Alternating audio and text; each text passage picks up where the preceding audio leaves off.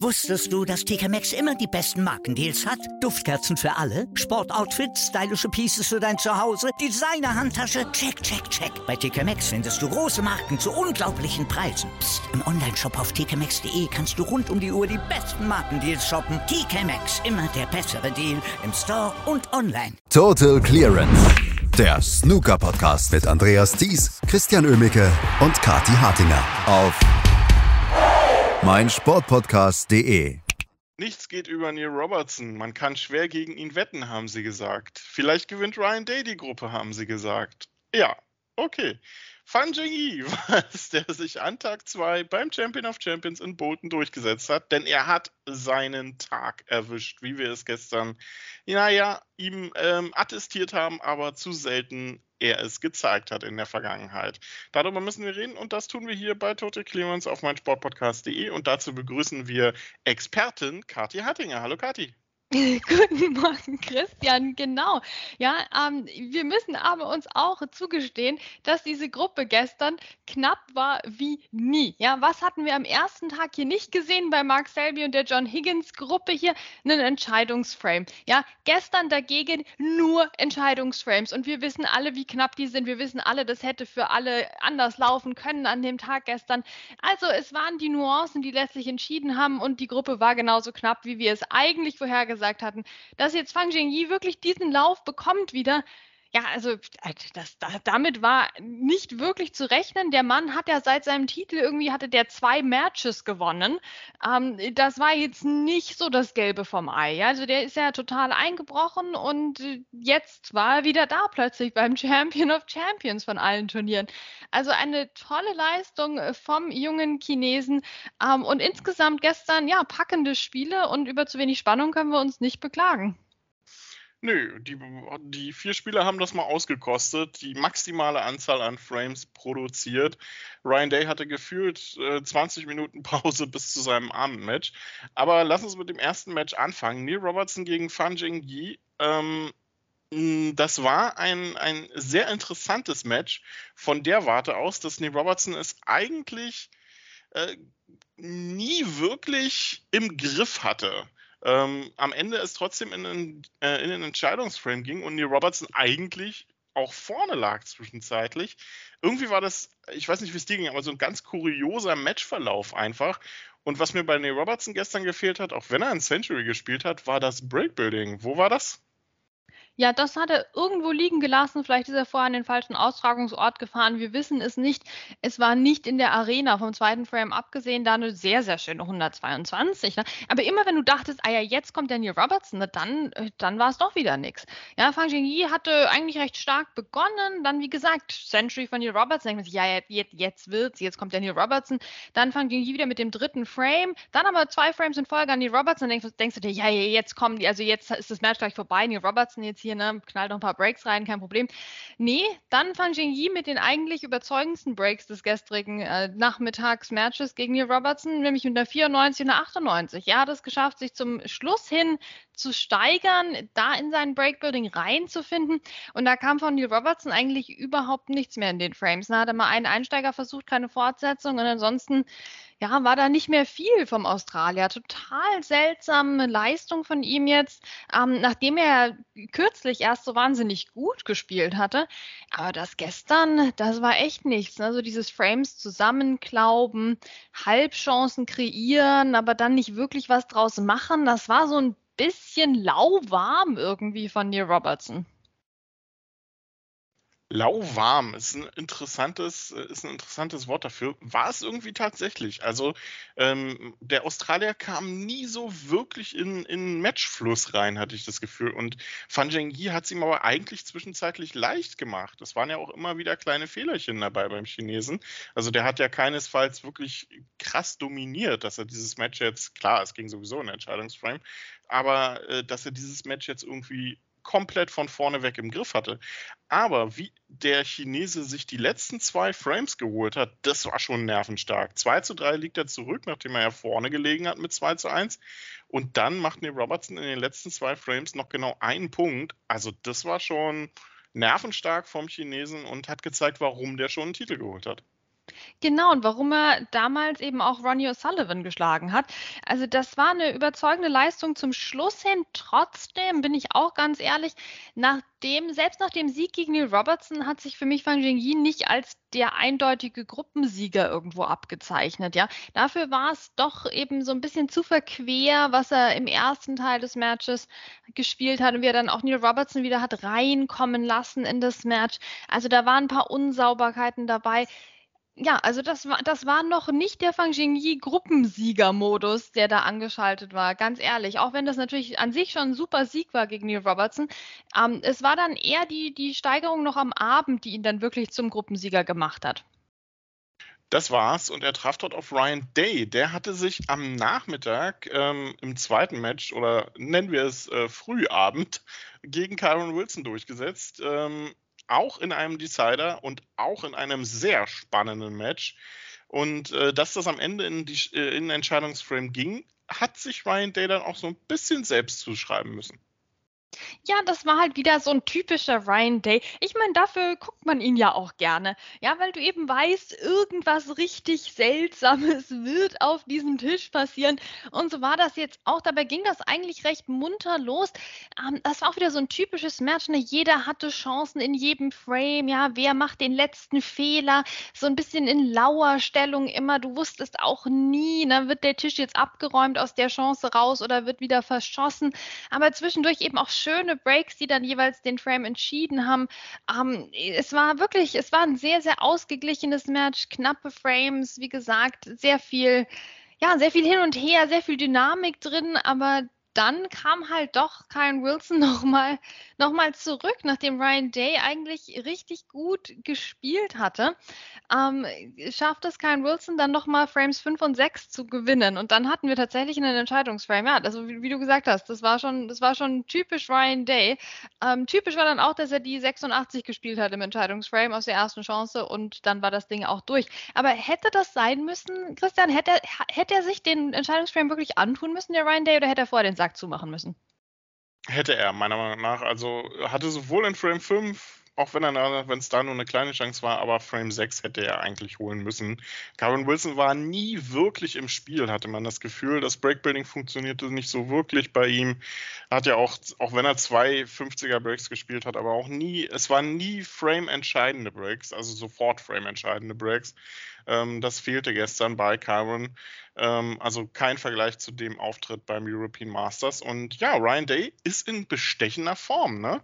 British Open geholt, ähm, auch aus dem Nichts. Jetzt eigentlich eine ziemlich gute Leistung, auch wenn er am Abend verloren hat. Also Ryan Day bestätigt seine Form zumindest mal ein bisschen, was man ja in der Vergangenheit auch nicht so oft gesehen hat bei ihm. Ja, ich wollte gerade sagen, das ist eigentlich die größte Überraschung an Ryan Day ist, dass er plötzlich konstant spielt. Ja, also das ist wirklich etwas, was man nicht hätte kommen sehen. Das hätte ich für geradezu unmöglich gehalten. Frage ist natürlich, wie lange hält das jetzt an? Aber ja, ich bin, ich bin wirklich beeindruckt von, von uns Ryan. Also plötzlich, ne, Turniere am Stück, die er gut spielt.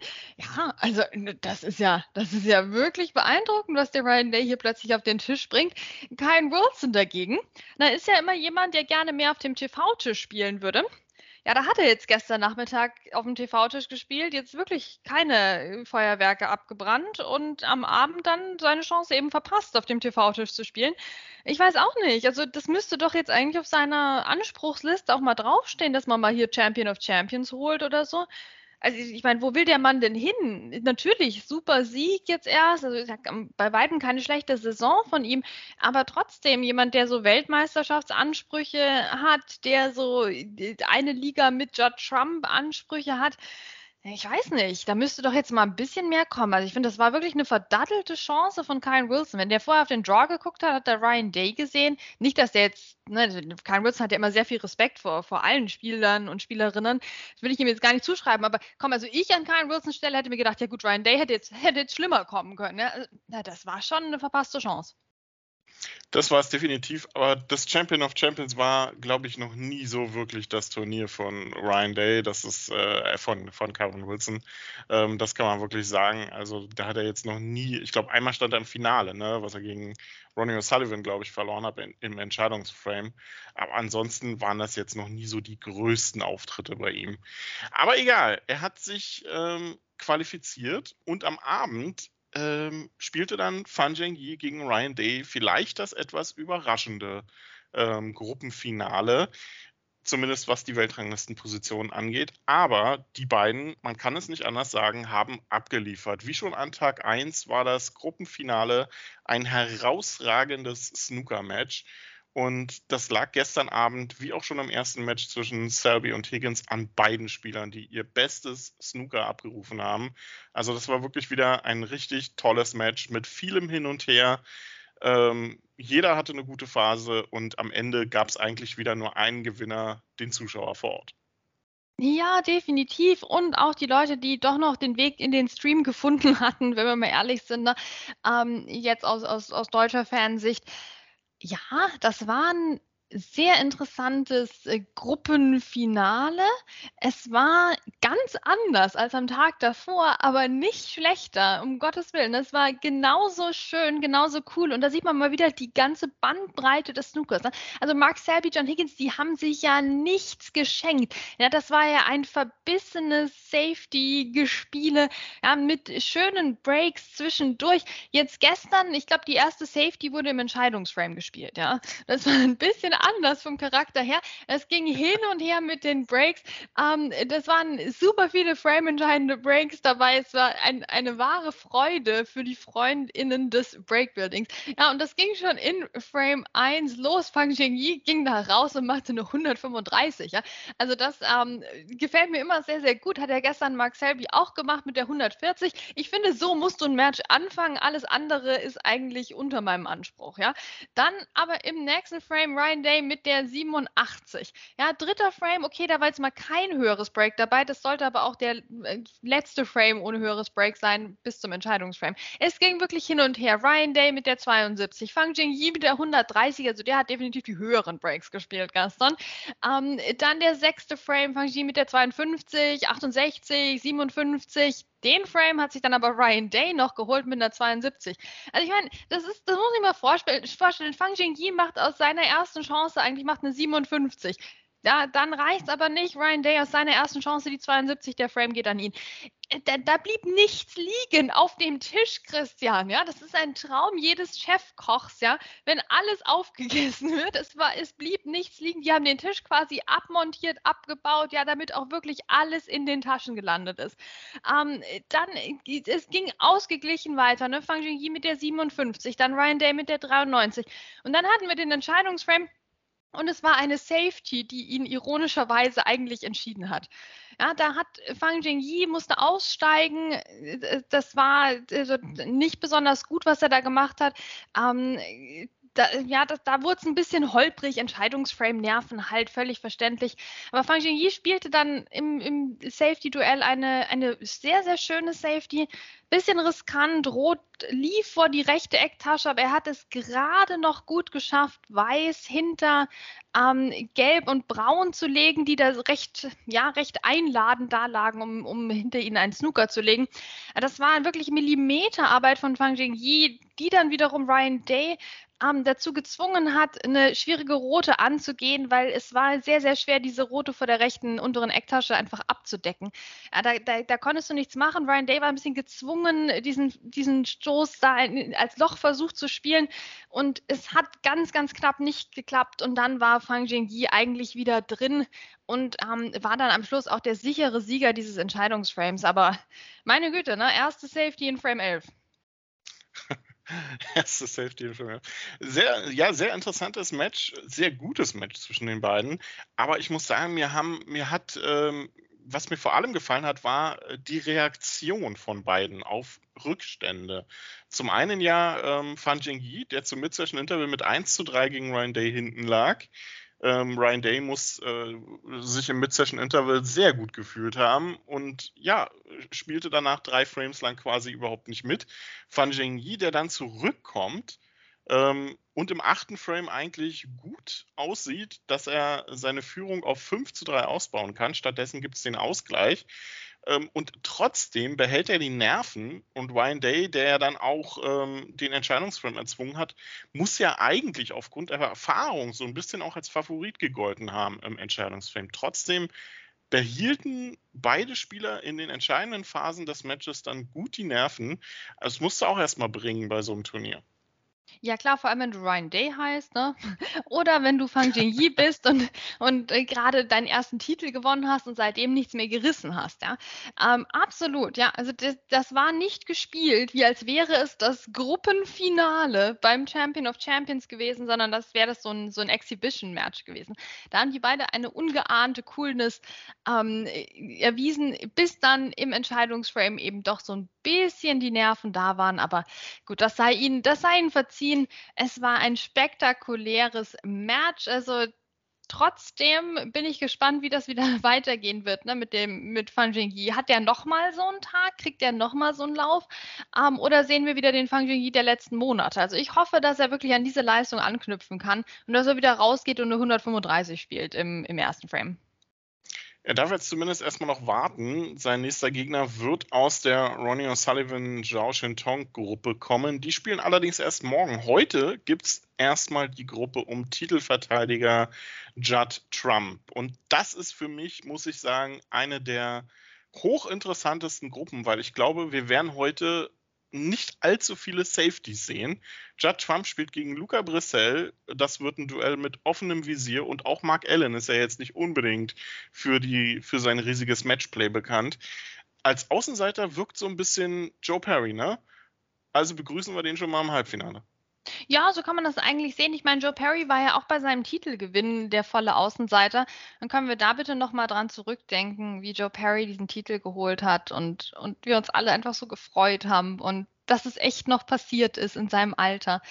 Ach, also ich freue mich, dass Joe Perry da ist. Ich hoffe, der bringt mal ein bisschen Ruhe rein hier in diese jung dynamische Gruppe. Ich hoffe, der spielt ein bisschen à la Rod Lawler heute. Ja, dass wir vielleicht doch mal eine Safety sehen und eine durchschnittliche Stoßzeit von mehr als 30 Sekunden. Ja, wir brauchen uns ja auch nicht immer so aufregen. Ja, also ich glaube, der Joe Perry, der sorgt dafür, dass wir heute auch einen gemütlichen Snooker-Nachmittag haben werden. Ja, der, der lässt sich da nicht aus der Ruhe bringen. Da können die alle rumhampeln mit ihren hohen Breaks. Ja, der Joe Perry, der macht das schon. Hat mit Lee Walker trainiert hinter den Kulissen. Habe ich dir sagen lassen? Nein. wir, werden es, wir werden es sehen. Und äh, Joe Perry wird natürlich alles versuchen gegen Mark Allen, auch wenn er der Außenseiter ist heute, auf dem Papier zumindest. Aber wir sind hier beim Turnier der Turniersieger. Also im Prinzip kann jeder jeden schlagen. Bestes Beispiel der gestrige Tag. Wer hätte mit Fan Jingyi gegen Ryan Day im Endspiel gerechnet? Wer hätte mit Fan Jingyi im Halbfinale gerechnet? Er steht auf jeden Fall im Halbfinale. Heute wird der dritte Spieler nachziehen, der dann Gegner von Mark Selby wird im Halbfinale. Und wir werden natürlich morgen darüber sprechen hier bei Total Clearance auf meinsportpodcast.de. Wusstest du, dass TK Maxx immer die besten Markendeals hat? Duftkerzen für alle, Sportoutfits, stylische Pieces für dein Zuhause, Designer-Handtasche, check, check, check. Bei TK Maxx findest du große Marken zu unglaublichen Preisen. Psst. im Onlineshop auf tkmaxx.de kannst du rund um die Uhr die besten Markendeals shoppen. TK Maxx, immer der bessere Deal im Store und online. Was zum Teufel, du Bastard? Du bist tot, du kleiner Hundeficker. Und dieser kleine Hundeficker, das ist unser Werner. Ein ganz normaler Berliner Kleinstkrimineller, der dann aber im Knast das Ding seines Lebens dreht. Una Fantastica Risetta Perla Pizza. Er klaut seinem Zellengenossen ein Pizzarezept. Aber nicht irgendeins. Und mit dem eröffnet Werner dann die beste Pizzeria Berlins. Doch Werners Glück ist nur von kurzer Dauer. Denn es hagelt Probleme. Werners Pizzaparadies. Erstmals großes Kino- und Podcast-Format. Mit fetter Starbesetzung. Alina But, Kida Ramadan, Edin Hasanovic, Oliver Koritke, Ralf Richter, Ben Becker, Winfried Glatzeder, Anna Schmidt und viele mehr. Abonniert die Scheiße. Jetzt macht schon, mach! Total Clearance. Der Snooker-Podcast mit Andreas Thies und Christian Ömicke auf meinsportpodcast.de.